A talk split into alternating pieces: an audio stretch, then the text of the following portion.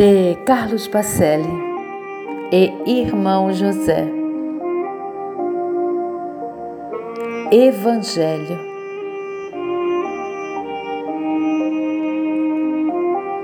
Sem Jesus não existe Espiritismo.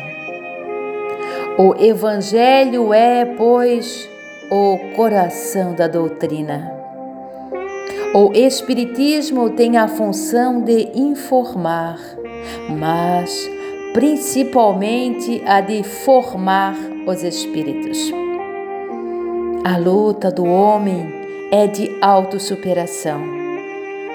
O espírito que conhece, porém que não se renova interiormente, perverte as suas faculdades o espírito que apenas cultiva o intelecto não realiza o reino divino em seu coração.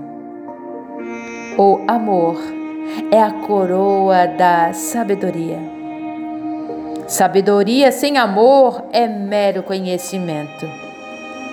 O desafio não é conhecer, mas sim viver o que se conhece, transformando-o em sabedoria.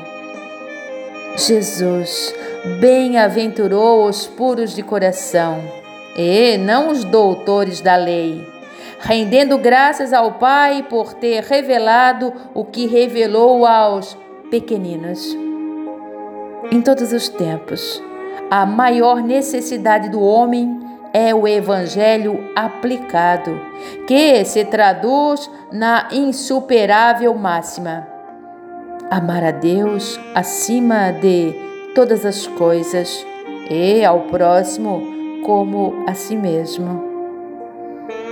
O adepto do Espiritismo, consciente de suas carências espirituais, é aquele que centraliza os seus esforços no cultivo da virtude da humildade.